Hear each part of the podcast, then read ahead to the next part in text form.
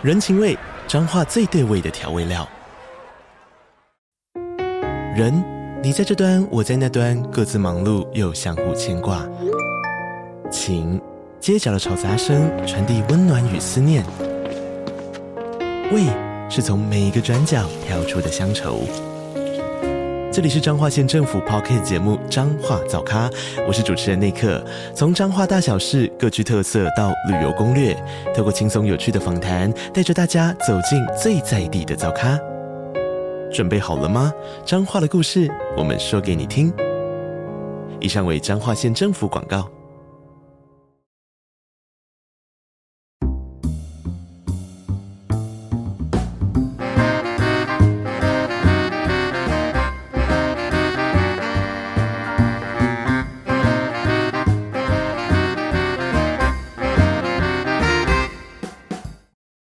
位听众大家好，欢迎来到好对不起我的 Podcast 频道，我是小哥。这集的录音应该算是蛮 on 档的，因为就不小心把存档全部用光了。之前可能为了忙着受训的东西，也没有时间录音，所以这一集上片的时间应该会在录完音的下一个礼拜马上就接着上了。也因为这样子的关系，所以这一集其实蛮容易可以融入到现在的时事里面。不过很可惜的是，我目前并没有要接着讲一些时事的打算。好，现在讲讲上个礼拜我在做什么好了。上个礼拜，如果说有在 follow 我们 IG 的听众，应该有看到说我人跑到高雄去打卡。没错，我上个礼拜在高雄的旗津受训的大概一个礼拜左右的时间，真的是我们自己把这种国家证照的受训想得太过轻松了，都会觉得说什么啊，没事啊，反正我上课上到下午而已嘛，啊，我傍晚结束之后，我就可以一个人啊坐着车愉愉快快、轻轻松松的到高雄市区去找各个朋友吃饭。哦，甚至也有一些比较热情的高雄的粉丝，长期有在收听我们节目的听众。也有邀请我说，哎，可以去他们店里面坐一坐。但是很可惜的是，因为我们上课的地方在高雄海洋科技大学，就现在的高科大的旗津校区。哎，旗津基本上就是一个超级麻烦，交通基本上没有渡轮，你直接掰卡的地方。我就这样说啦，旗津究竟有多偏僻？旗津就是一个你叫 Uber，明明显示到凤山只要四百二左右，但是 Uber 一台都不愿意开过来的这种程度。我在到旗津住酒店的第二个晚上，我有想说啊，那干脆我去盐城区买点东西好，因为就是考试需要一台电子计算机，那电子计算机有要求说最好是要可以使用三角函数的计算，因为我们的公式需要三角函数的计算。为了这件事情，干你娘，我他妈的就是脚快走断了。我从鼓山渡轮站就开始一路一直走走走走走走走走过西子湾之后，再想说啊，盐城也没多远嘛。以前实习的时候，我记得盐城还好啦，就是一个捷运站而已，走一下 OK 啦。那个时候大概天气就是傍晚，非常的闷热。我大概走可能不到四百公尺就已经感觉到完蛋了，开始在爆汗了。这也是给大家一个经验啦，就是如果说你想要寻找任何这一类的电子计算产品的话，不要再耍白痴跑去书局了，因为这种比较专业的东西，除了开学的那几周会卖之外，大部分的书局跟连锁文具店，它的主要消费客群都是国小、国中、高中的学生，他们是不可能去买这种工程计算机的。我记得以前要买工程计算机，还有一个很方便的地方是灿坤，但是现在听到灿坤的里面一个副店长告诉我说，卡西欧已经退出台湾的原厂代理了。简单来说，台湾现在的卡西欧是没有原厂代理的计算机的，都是其他比较小的代理商自行进。口，或者是说，现在如果你在灿坤还能买到卡西欧的计算机，很有可能是之前留下来的库存。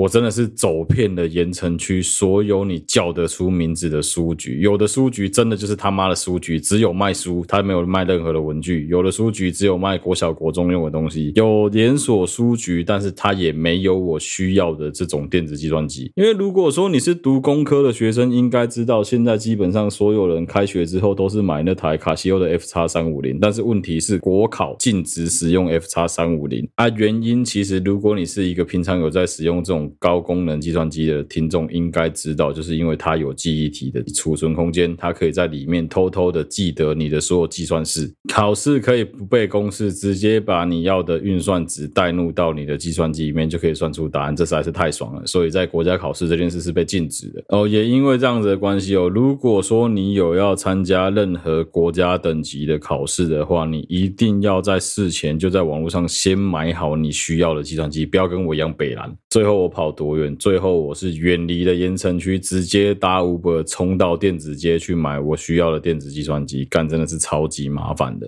哦，那天真的是走回饭店，完全没有心情看任何一点书跟考题，直接就睡爆了。真的就是这种体能上的折磨跟消耗。哎，年纪过了三十岁之后，要你坐在教室前面这样子看着老师讲课，你真的会受不了。我去高雄上课的前一个礼拜，是我老婆在台中上另外一张她自己需要的证照课程，她也是很痛苦的被折磨了一个礼拜的时间。那时候我还笑她说：“那有那么严重？那我们也常上课啊，应该没有那么夸张吧？”结果后来干换我了，Guess who is the donkey？瞬间觉得自己真的是他妈嘴巴很臭，活该！真的是直接现世报就来了，有够累的啦。我中间只有一天是因为那个大概提早了两个月，老早就已经约好了，人家说要去吃饭啊，我。我真的没办法推脱，我就只好说好，那我就跟你们去吃饭。吃到大概晚上九点多，人家还载我回到渡轮站。认真说，我可能只有小时候有去逛过一两次奇经，长大之后就只有有一阵子在西子湾那边鬼混的时候，曾经有去奇经骑摩托车去奇经晃了一圈而已。我还蛮推奇经的，我觉得它是一个以高雄来说算是，虽然老实讲那个也是有点老街感，然后也是有点海海产街的感觉，但是至少我觉得它。的观光气氛蛮浓厚的哦，刚好啦，上片的这个周末在旗津仍然有举办旗津风筝节。如果你有小朋友的听众，其实蛮推荐可以去旗津走一走。但是旗津风筝节绝对会有交通管制，所以一定要在事前先做好交通的规划跟准备。另外一个最近发生的事情，我觉得比较值得聊，应该就是台风啦。我知道有蛮多听众都很期待说，哎，台风竟然能够放台风假，但是你们要知道，是以目前的气。候形态，台湾真的没有那个像以前一样的条件可以随便台风搞的来。基本上所有台风都很容易会转弯。这个台风的多变性，我也很难跟你讲到底是为什么。但是你就从统计学看，你也知道说，在最近的前两任中央气象局局长郑明典跟另外前面那一任局长的任内，是完全没有半颗台风新台的。但是早在这之前，就早在大概三四年以前，基本上每一年至少会有两颗台风登陆，四颗台风侵扰到台湾。可是就是因为气候的变迁，就真的是极端啊，极端的关系导致说台风在形成之后，它的威力可能比之前来的更强，导致说它容易被牵引跟共伴的影响变得更小或更大，所以就变成说，哎，那我就不见得非得选择来台湾这条路径，很有可能像之前都直接靠到日本去，甚至靠到韩国去嘛，另外一个最常靠就是直接打爆李氏立场，靠到香港去嘛。所以真的对于你各位社畜上班族来说，想要赚台风假，相信我真的非常非常的难了。与其想着赚台风假，哈，还不如就好好把工作做完啊，周末好好放假，这比较重要。当然，虽然说啊，台风不会登陆台湾了，应该说登陆台湾几率变得很低啊。但是这些台风其实都蛮强的，即使只是被他们的卡层会扫掉，基本上对台湾的影响都不会太小。另外一个台湾很有趣的现象是，我们台湾的海巡署都会在台风来之前告诉你说，不可以再往海边去了。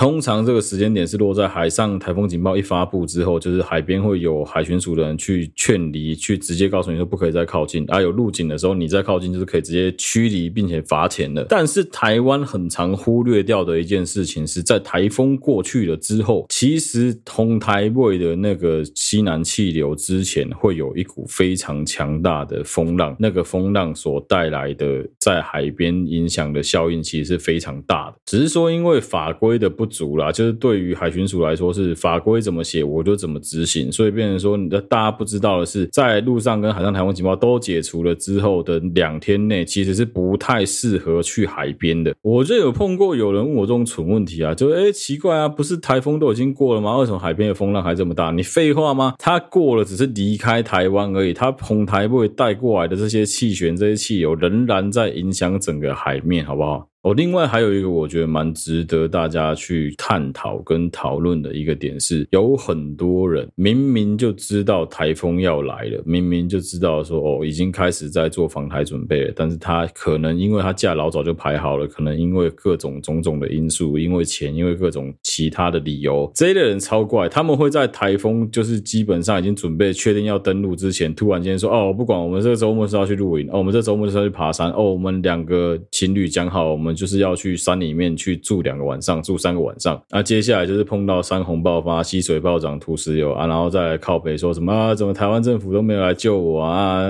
干你娘！不要再做这种浪费社会资源的事情了，好不好？你明明就已经知道说你不应该往那个地方去，明知山有虎，偏往虎山行的这个行为，我真的认为中华民国政府要开始严格立法。如果再这样瞎鸡巴搞的话，是所有东西都要他负担一切的费用。你要想想看哦，在台风天的那个情况下，就是山洪爆发、土石流、泥泞满地的情况下，你要派整组的搜救大队去山上救你们两个白痴？啊，你有家庭、有小孩、有信仰，干人别人都是死人，干把人拢无某无干啊！你你上伟大，你娘你是总统，你娘你上大。我不是讲说什么啊，这种人就放着给他死，就是应该要让他死。没有，我觉得基本上每一条命都一样的珍贵，但是你浪费了其他的资源去拯救你。你有没有想过，来拯救你的这一些人，会因为你的低能，导致人家陷入一些他本来不需要承担的风险之中？就因为你在那边耍帅，就因为你觉得说啊，应该还好吧，应该没事吧？这个问题真的就是人命关天，的确，人命非常的值钱，人命非常的重要，但是值不值得为了一条人命投入了三十条、四十条其他的人命去当冤魂，就为了救你一条人命？抢救雷恩大兵的那些士兵们有讲到嘛？就是最好这个雷恩是他妈的回到家乡去之后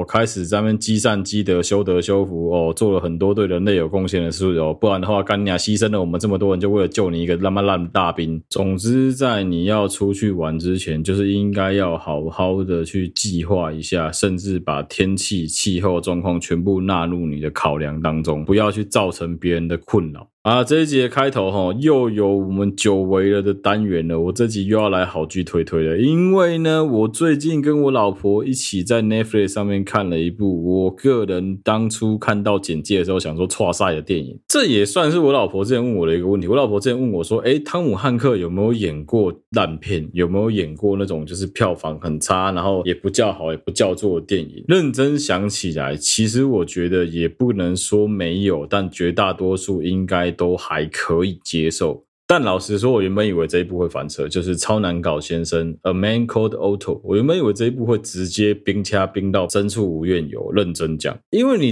单纯的去看他的简介，你会想说，这电影会好看吗？他简介就只写了一句说，脾气暴躁的 Otto 在失去妻子后，企图结束一生，直到一个年轻的家庭搬到附近后，诞生了一段改变他世界的友谊。你知道，有时候我很赌烂 Netflix 的地方就在这里，就是他会直接用两句话到三句话以内，直接告诉。你说这一部电影大概在演什么东西？讲的其实都算蛮精辟，也算蛮精准的。我心里面就在想说，干你叫汤姆汉克演一个老人，演一个坏邻居，演一个这样子的角色，这部电影真的会好看吗？我心里面是这样子想的。哎，别说我没提醒你各位啊，基本上这一部电影哦，耗掉了快要半包卫生纸在我老婆的泪腺上面。我不会说什么啊，这部电影对男生来说没有什么好哭的，但可能就是刚好他的点没有打到我，他的哭点没有打，但我也觉得其实蛮。感动蛮窝心的。如果你是一个女孩子看这部电影，或是你是一个就属于那种比较浪漫性格的人看这部电影，你应该要准备大概一整包的卫生纸才够哦。我就不要爆太多雷了，我只能说这一部电影的氛围、配乐，或是说汤姆汉克讲对白的那个能力，基本上真的已经是无可挑剔了。另外就是导演对于一些隐喻啊，还有长梗这件事情，我觉得他做的算是蛮好的。就如果说你没有仔细看的话，你会错过。过一些小细节，在后面会有所补充的东西，你可能就会直接 miss 掉。但是我觉得无所谓，这部电影就是你线性的直接看下去，无脑的看，无脑的哭，真的就已经很舒服了。尤其我们这个年纪的大家，应该陆陆续续都在经历丧失了某一些你的家人、亲属，甚至是你的宠物的这个悲痛之中。你来看这部电影，你会更有感触的是，哦，一个人其实在遇到这么大的一个变故之后，他是有可能会直接一蹶不振，就直接。这样再起不能，甚至他就直截了当的觉得说，那我就直接结束我的人生，去陪我太太，也不是不可能。但是这一部电影很想告诉大家的那个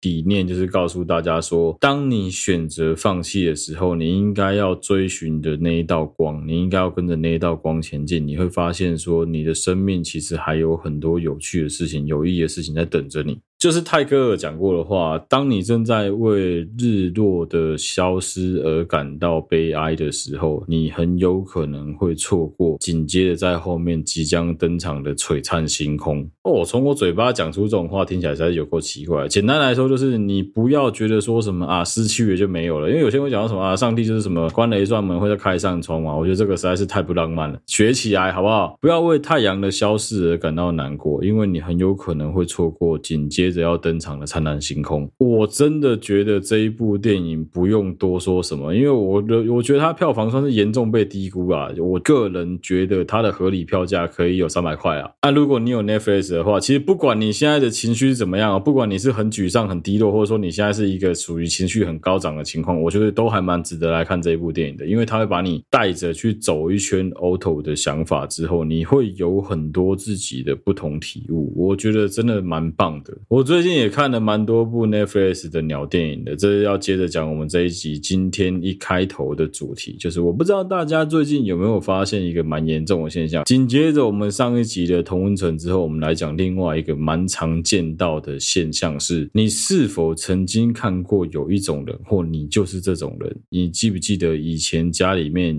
那个第四台的时代？可能晚上大概八九点左右，你就会突然间不知道看什么，你就会从第五台的 CNN 一路转到七十八、七十九、九十一、九十三、一百零几，完全不知道要看什么。转到顶了之后呢，又再跳回顶五 CNN 啊，零六民视啊，零七大爱，零八台视，又开始叭叭叭叭一路这样子跳跳跳到最后，可能什么佛教台啊、唱歌的啊这些阿里亚扎之后，发现干，我真的不知道看什么东西耶。在有了新媒体之后啊，有蛮多人仍然有这个问题，而且这个问题的严重性是被加剧的。这个问题我们把它称之为电子冷感或是电子阳痿，随便。我自己觉得超难搞先生就是对于很多人看电影看到阳痿，就是你已经受不了那个超级好莱坞大片，你也受不了一些很烧脑的剧情成片之后，来看一看超难搞先生这一类的小品，确实能够让你的欣赏电影的能力被进化，被重。新的去审视，说，哎，其实我是可以好好看电影的。电子阳痿这个现象在现代有多严重？其实从你自己去稍微翻阅一下你的 YouTube 订阅跟你的 Netflix，还有你的 Disney Plus，你应该也会有同感。就是，哎，我明明就一个月花三百多块订阅这个平台，明明它平台上面就一大堆不同的节目，可是我一个都不想看。哦，或者是每个节目你都是看个一集两集之后就觉得说，哦，好腻哦，这东西好无聊哦。你去听 Podcast 也是，每一个人的东西内容听一听就觉得说，啊，这个讲话碰到跟我不合啊，这个我觉得很恶心啊，这个怎么样？这个怎么样？这个怎么样？永远都在批评，永远都在顶赖你永远都在觉得说啊，这马伯赫，黑马伯赫，这马伯黑马伯，你永远都找不到一个适合你的内容，适合你的创作者。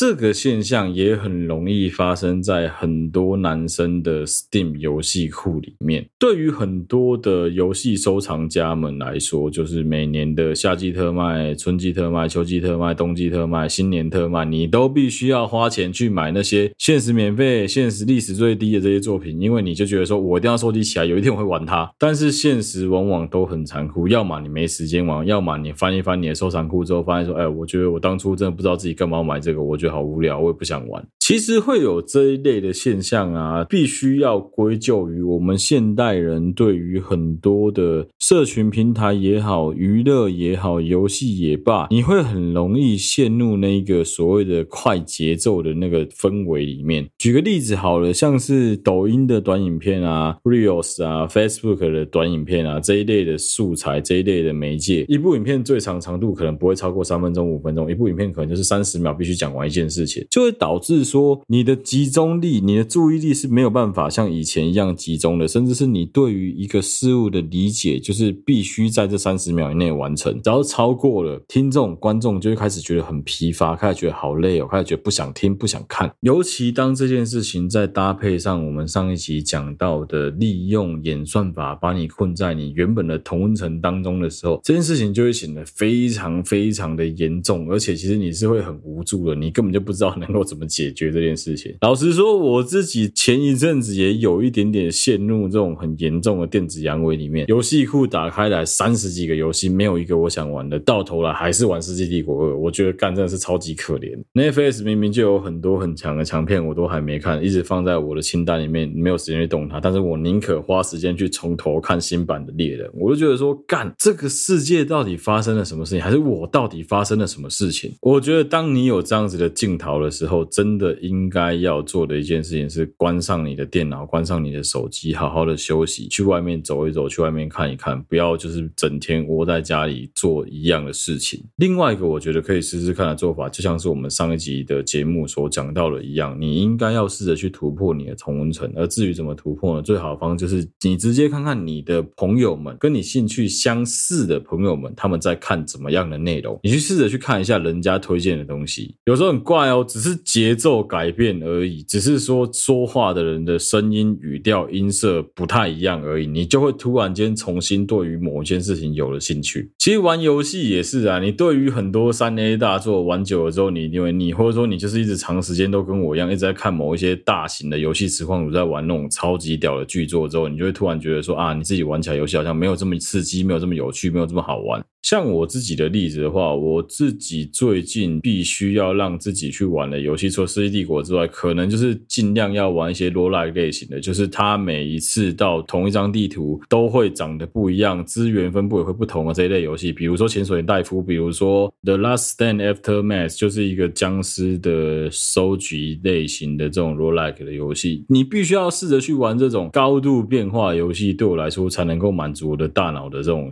追求的刺激性跟娱乐性，我觉得也是蛮怪的啦。啊，像看剧也是啊，我老婆前阵子推我看《那年花开月正圆》，其实我觉得蛮好看的，我也不觉得说有什么问题。但问题是，其实我都猜得到会发生什么事情。你自己想想看嘛，都让你嫁进大户人家、大户豪门去了，你觉得有可能能够让女主角顺顺利利从此过幸福快乐日子？往后延五十集吗，太可怜。另外就是那些反派，我一定要讲一句，就是干你娘！我发现很多中国剧的问题，就是那些反派实在是长得一点就是反派样，真的会给人家一种怎么会连一点翻牌的机会都没有的感觉，就觉得很可惜啊。但是我可以理解是这一类的剧，它剧情的铺陈其实也非常的不容易，因为毕竟它要把集数拉得很长，它要把整件事情的事件拉在一整个象限上面去发生。哦，另外一个最大的问题是因为干我就是真的太喜欢历史了，所以我会。一直去靠背说，就是干这个东西就没有考究，这个东西不够接近史实，我就去想这个。明明人家就是架空的历史，明因为人家就可能是小说改编，但我就会觉得说啊，干你怎么不照历史写啊？我就觉得很介意，看久了就会更觉得好累哦。就很像是有时候我在那边推我老婆看一些电影一样，其实我可以理解她一定也觉得说这东西很无聊，这东西打不到她那和 type，。但身为一个白蛋老公，我就一直锲而不舍的跟她说：“不会，你看看这个真的很好看，这个是不是很好看？很好看，很好看哦！”就会让导致她更快速的对于某一类型的电影产生了反感，到头来就直接莫名其妙变成冷感，她就是不想看这一类的电影。啊，其实哦，电子阳痿这个词啊，最早是源自于说大家在讨论说，对于游戏再也没有像当初。不一样的热情的，但我觉得其实不止游戏会这样子，很多人对于剧、对于电视、电影都会有一样的问题。我觉得最好的方式，真的就是突破掉你目前的同温层，试着去翻阅、更新、浏览，看看那个本来不在你同温层里面的创作内容、娱乐，去看看会不会有一些不同的想法。因为你要知道的是，你在从事所有这一些电子娱乐的时候，你的最终目的是你希望你能够达到身心你的放松，你希望你能够快乐，你希望你能够短暂的逃离目前的现实。可是如果你去看一个创作者，你去看一场电影，你去看了一个剧，你去玩了一个游戏之后，你反而玩完之后全身身心俱疲，瘫在沙发上面，想说我为什么要浪费我的半小时做这样子的事情？那就真的很可惜，真的真的很可惜。我讲一个我以前发生的例子，年纪跟我差不多的听众，应该多多少少都有听过 RO 仙境传说这一款游戏，对吧？这款游戏在当年基基本上是所有人都会浪费时间、浪费生命在上面的一个游戏。那个时候我自己正在迷的时候，我很没办法理解有一些人就突然间，哎，怎么 fade out？突然间就说我不玩了，我要去做其他事情了，我要把游戏装备全部卖掉，甚至直接送给我说啊，我我不要玩了，没关系，东西就给你吧，反正我也没有无所谓。突然变得很佛，突然变得对于这一切看得很开，就会觉得说哈，这么好玩的东西，你怎么会就这样子放弃啊？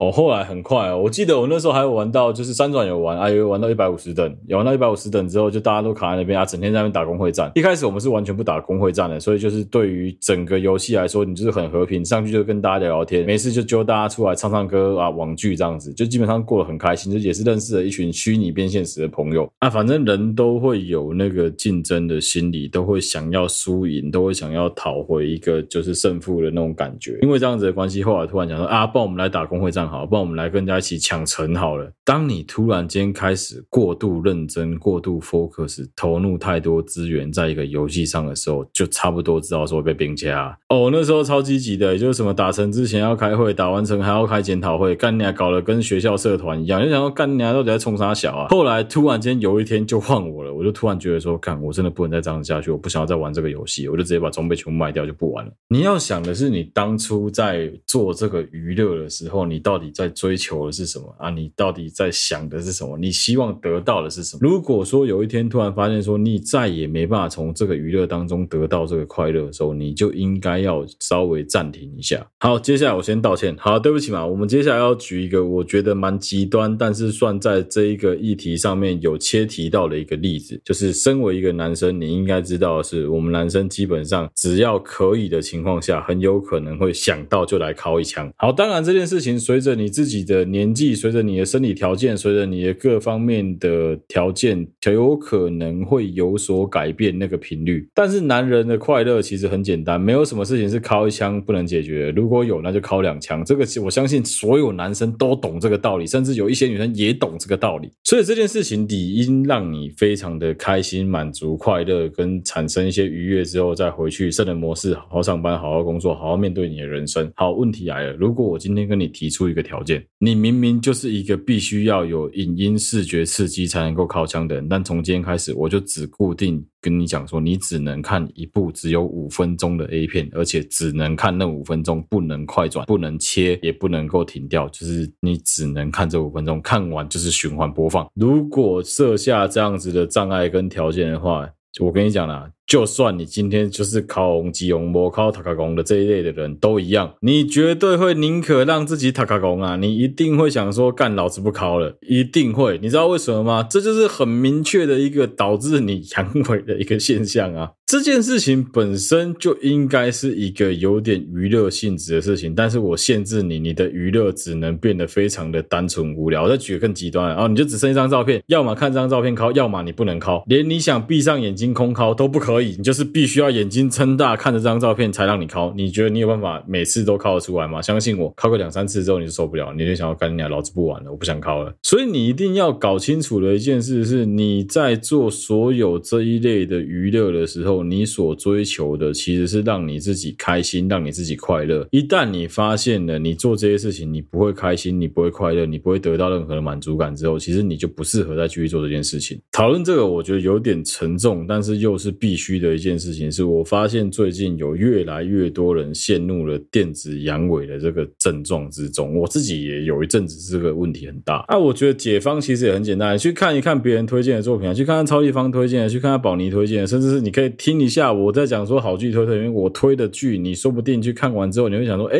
这真的还蛮有意思的，不见得要随便去相信别人的什么人生遗愿清单，因为每一个人的人生遗愿清单跟片单绝对是不一样的，但是你基本上可以。去看一下你从来没有接触过的类型，去稍微刺激一下自己的大脑，我觉得是蛮有趣的一件事。举个例子好了，我以前超无聊了，我以前是极端反韩，就是韩国的东西，韩剧啊、韩综啊，我全部都不看，就因为这样子干了，我差点错过《Running Man》这个超级神的综艺节目，诶你知道我第一次看《Running Man》是什么时候吗？我第一次看《Running Man》是看到中国版的《奔跑吧兄弟》，我才知道说，哎，《奔跑吧兄弟》可以做的这么的大规模，这么的有趣。那我想原版的《Running Man》应该很好看吧？哦，另外一个现在台湾疯狂在做实境秀也是啊。你知道台湾在做什么？光露营就很忙，公开门就很忙这一类的所有节目，基本上韩国早就在做，日本早就在做，中国也早就在做了，是台湾这几年才突然想到开始跟着人家做。很刚好是因为我从来不看这一一类的节目。我觉得这种早就塞好的东西超级无聊，就因为这样子的关系，所以我突然间转到的时候，我反而能够吞得下去，我反而能够看得下去，因为我知道说啊，虽然是塞的，但是就是无脑当做干片给他看过去就好了。这个问题其实就是当你在做这个娱乐的时候，你到底有没有在追求什么目标？如果没有，你只是想要开心而已，那你就找你开心的东西。就举个例子好了，你现在真的很 deep，你现在真的很 sad，你现在真的需要被疗愈，你真的不知道该怎么办比较好，去找猫咪的影片来看。啊，如果跟我说啊，小哥我真的很不喜欢猫，我很讨厌猫，没关系，去找狗狗的影片来看。狗狗、猫咪都不行，兔子总行了吧？还是不行？那你他妈这是个怪人啊！要不然去看 A 片好了，看 A 片，相信对于你的人生是多多少没有任何帮助，但至少你是能够疗愈到的。男生女生都一样，看了那些帅哥美女之后，其实你的心灵是能够获得一些莫名其妙的平静的。所以我不会去 judge 说什么啊，你去看短影片就浪费人生，你去看抖音就浪费你的生命。不会，我不会有这样的想法。为什么？因为其实基本上每一个人一天能够去让自己有所娱乐的时间是非常有限的。按、啊、你现在已经是一个社会人士，你现在是一个非常忙碌的学生，你本来一天就只有一个小时的时间能够好好的坐在电脑前面，或者是坐在手机前面去看、去听、去阅读你有兴趣的东西。如果这个时候还要逼你去看一些烧脑神作，去逼你去阅读一些啊需要浪费很多精神去思考它的内容的东西，或者说去玩一款你要从头开始学习操作模式的游戏，我觉得对大部分人来说真的都太累了，所以你就很容易产生这种电子阳痿跟电子人感的问题，你就会觉得说啊，这有够无聊哎，我好白剩啊哦，就是虽然说看到觉得它好像很好玩，它摆在那边很可口，它摆在那边很值得我看，但我真的没有力气去看它。所以才会衍生出很多什么哦，三十秒让你看完一部剧，或者什么哦，三分钟带你看完一部剧，一个小时带你看完一部剧，这种快速的解析、快速浏览的这种比较符合现代人节奏的，帮你剪好的创作内容，我觉得也不是不好，但就是我觉得蛮可惜的。如果有机会，真的还是可以尝试一下你所谓的那些大作，你所谓的那些经典作品哦。其实这也是另外一个东西很红、很流行的原因，就是游戏直播。为什么会有这么多人跟我？一样，突然间就开始一直疯狂的在看别人的游戏直播。主要原因就是我真的没那个时间去研究，从头到尾研究一款新游戏。可是如果有人能够玩给我看，那对我来说也像是我参与到这款游戏。电影解析也是啊，因为有很多人会觉得说，哦，我真的不知道这部电影好不好看，那我就先看一下评语，先看一下解析，先看一下影评人怎么说，我再决定我要不要去看这部电影。所以其实如果你问我说要怎么去好好的的治疗电子阳痿这个问题啊，我觉得回过头来应该要讨论的一件事是，你对于你自己的时间分配能够。掌握到怎么样的一个境界？哦，我举个最简单的例子好了。你如果说今天就是只想要浪费人生二十分钟，好好的充电一下，好好的看一下 IG，滑一下手机，看下最近发生什么事情，那你当然不能浪费时间去看那种烧脑到不行的神剧神作啊。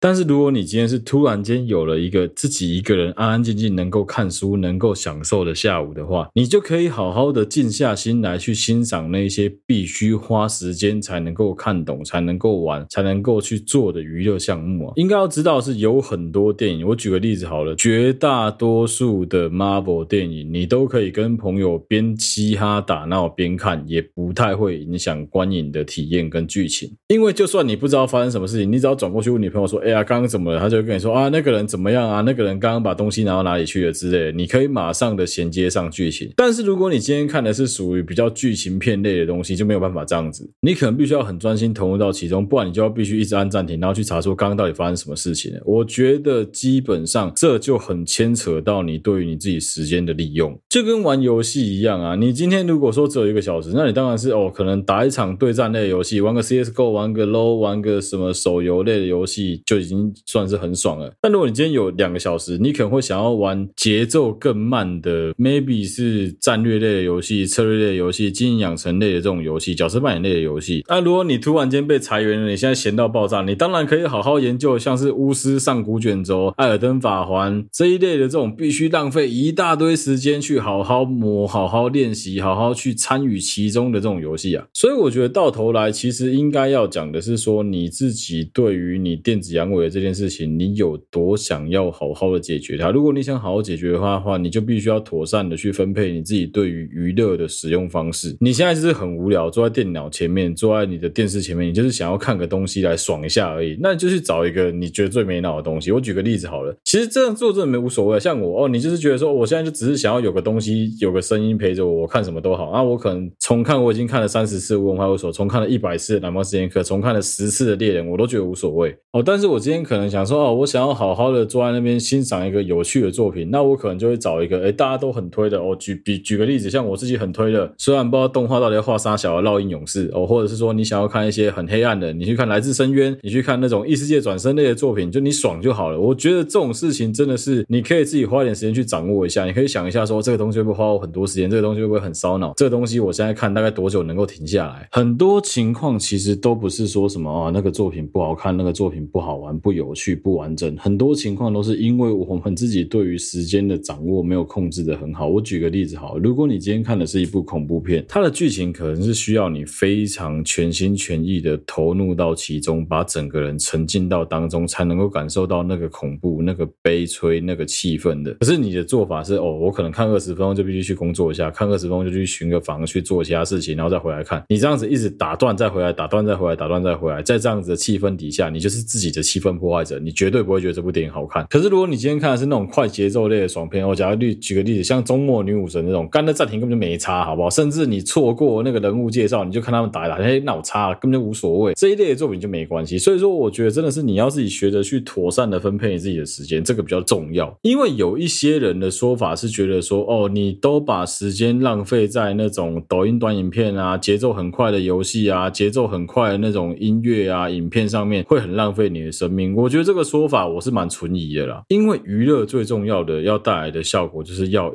让你觉得很开心，让你觉得很快乐，这才是娱乐的最终目的。一旦没有办法达到这个目的的话，那我觉得即使今天这个作品作品拿了超级多个奥斯卡奖，那也不关你的事。哦，另外一个很多人很容易陷入电子阳痿的原因，在于说你没有搞清楚自己究竟喜欢什么类型的创作作品，你就是那种很随波逐流，别人推你看什么你就看什么的人，那就会很容易陷入电子阳痿。我举个例子好了，你看了老半天的韩剧之后，你才发现其实你对于这种爱情的题材超级没有兴趣。那你看韩剧一定会超级痛苦啊，因为每一部韩剧几乎全部都在情来爱去，爱来情去，你爱我，我爱你，他爱他，他爱他啊。你可能本来就是一个很爱看警匪片、刺激、追逐、枪战的人啊，让你整天看爱情片，你怎么受得了？好，再举另外一个例子好了。如果说你今天是一个很不喜欢刺激的人，你就是很不喜欢那种开车竞速、最爱追去的感觉，你觉得他怎么会觉得《玩命关头》这十集好看？他可能就是喜欢看《幸福绿皮书》，喜欢看《海上钢琴师》，喜欢看那种节奏比较慢、有明确的剧情定义，告诉你一些寓意类的电影。你怎么会觉得他会想看爽片？所以我觉得真正根本的原因是，有一些人他根本就不知道自己究竟喜欢什么样类型的作品，他一直疯狂的去听别人的，一直疯狂的去看别人推销给他的东西，这些东西对他来说就很容易会产生大便的问题，他就觉得说啊，这好无聊，我就是不想看。所以真的最根本的问题就是你要试着去找到说什么东西、什么类型的作品是你最喜欢的，是最适合你的啊。一样就不是说什么啊，那不是我的类型的作品，我就都不玩，非我族类，其心必异。不是不是不是，所有那些跟你不同类型的创作作品，你不是不能玩，你不是不能听，不是不能看，而是说你可能必须投入更多时间，你才能够获得同等的乐趣。那在现在这个时时间非常宝贵的社会里面，你就更应该去审慎的评估说，那我是不是应该要把大部分的比重浪费在我自己真的觉得有兴趣的事物上面？可能你真的很喜欢看实境秀，你喜欢看竞赛类型的实境秀，但是你喜欢的是实物类的，你可能对于 Project Runway，你可能对于那种诶时装的其他类型的实境秀就没有什么兴趣啊。也有可能你是一个喜欢看人家改装车，喜欢看断刀大师这一类的作品，你对于那种地狱厨房啊，所有的这一种美食类的节目，你就是没有任何的兴致，这都是有可能发生的。所以就算是性质看起来很像，但是基本上只要类型上有一些差异，就很有可能会导致说你在阅读、在观赏、在欣赏、在玩这个作品的时候，你会觉得说啊，干这东西好无聊，我玩起来觉得好没力，我看起来觉得好 get 不到它其中的意义到底在哪里，也很容易会因为这样子的关系，就让你整个人都冷感起来，整个人都觉得说啊，我是不想要再碰这一类型的作品的。但其实根本问题也蛮简单的，就是你花了错误的时间在做错的事情，就这样子而已。好，今天这一集的结尾啊，我觉得我还是花一点时间来聊一下前一阵子 Me Too 的事情。好，虽然我真的没有很想讲，但我觉得啊，就是毕竟还是有发生一些事，我觉得还是可以跟大家聊一聊。我在前面几集其实都一直有提到，就是不管怎么样，台湾这个 Me Too 事件，这个 Me Too 运动的本质是希望所有的受害者都能够勇敢的站出来，揭发那些加害人当年的恶行恶状，并且希望这些加害人能够从中学要教训，不要再犯，不要再有其他更多的受害者。那对于这些受害者来说，这无非也是一种自己在跟自己对话，自己在跟自己救赎的一个过程。所以，任何形式的破坏跟任何形式的不给人家机会去发言、去说明、去告诉大家他所认知到的这些真相，我觉得都非常的幼稚、愚蠢，跟让我觉得这个人没有救。我真的很难说什么啊，真理是不变自明的，啊越变越明啊，这些东西我觉得真的很难讲。因为我们的社会哦，充斥着很多奇怪的空气，充斥着很多很充满恶意的人。明明你就知道说他做这一件事情是错的，明明就大家都看得出来，确实有这件事情的发生，但是很有可能就是因为无证推定原则，很有可能就是因为证据不足，很有可能就是因为事情实在是过太久了，甚至很有可能因为这些当时的加害者，他们所握有的权力非常的大，他们所握有的权柄非常的大，导致有很多明明就应该是黑的东西被讲成白的，白的东西被讲成黑的，活的东西被讲成死的，死的东西被讲成活的，在感到气愤、沮丧、不知道该怎么办之余，我觉得我们能够试着去做的一件事情就是取消它，很简单，就是取消它。如果你今天觉得这一个人很有可能是加害人的话，如果你觉得今天这一个人非常非常有高几率他就是曾经的加害者，而你也不打算就这么轻易的放过他，但是你不想要把太多恶意加诸在他的身上的话，相信我，最简单的方式就是直接取消他，让他在这个社会上，让他在演艺圈，让他在荧光幕前是没有任何立足空间的。媒体喜欢利用大众的无知跟大众的情绪来煽动整个周围的氛围，导致你很容易会误判事情，甚至有可能你今天看到的新闻其实是那些加害者买的，他是买来帮自己洗心，买来帮自己洗白，这都是有可能发生的事情。所以我觉得，我虽然没办法认同黄子佼的作为，我也没办法认同他所讲的每一句话，但至少我很认同他说的一个观点是：如果你真的很不喜欢他这个人的话，那就不要再看他的东西了，直接取消关注，直接按离开，就这样就好了。没错啊，加害者凭什么这么大声？加害者凭凭什么这么为所欲为？凭什么好像讲的一副很道貌岸然，就是你做什么事情都不会有任何人能够给你任何惩罚这种感觉？我们的那个权力是握在我们自己手上，遥控器也在我们自己手上，滑鼠也在我们自己手上，手机也握在你自己手上。如果你真的很不喜欢他的东西，最快的方法就不要再看他的东西了。你就是从此取消关注、取消追踪，有任何跟他相关的东西都不要再看了。你只要能够让他的流量没有办法变现的话，他从此就必须要另谋出路，从此就必须要另谋高就，必须要再找其他的工作来填饱自己的肚子。那自然。而然的，他也没有办法再像以前这么嚣张，没有办法再像以前这么不可一世。我很没办法理解，有一些人明明就是事实上就绝对有犯错，但他仍然这么嚣张。我也很没办法理解他的配偶为什么会这么的提供他这些护航。但我能够做就是选择在我的频道再也不要再讲到这个字眼，再也不要再讲到那个那个颜色的人，我都不要提，让大家从此对这个人失去任何的记忆，让大家就是在让他在荧光幕前自然而然的消失，直接让他从我们的社群、从电视、从电脑、从手机、从三 C 里面取消，就是我从此再也不要再看到这个人。我觉得这样子对。大家都是比较好的。好，今天这节节目就到这边，谢谢大家收听。好，对不起，我的 Podcast 频道，我是小哥。如果你喜欢我们的节目的话，欢迎到我们好，对不起，我的 Facebook 粉丝团跟 Instagram 的粉丝专页上面去按赞、追踪、留言，有任何最新消息就上面发布。无论你使用的是任何一个 Podcast 的平台，都欢迎在上面帮我五星按赞、追踪，并且分享给你周围所有的朋友。再次谢谢大家收听。好，对不起，我的 Podcast 频道，我是小哥，我们下期再见啦，大家拜拜。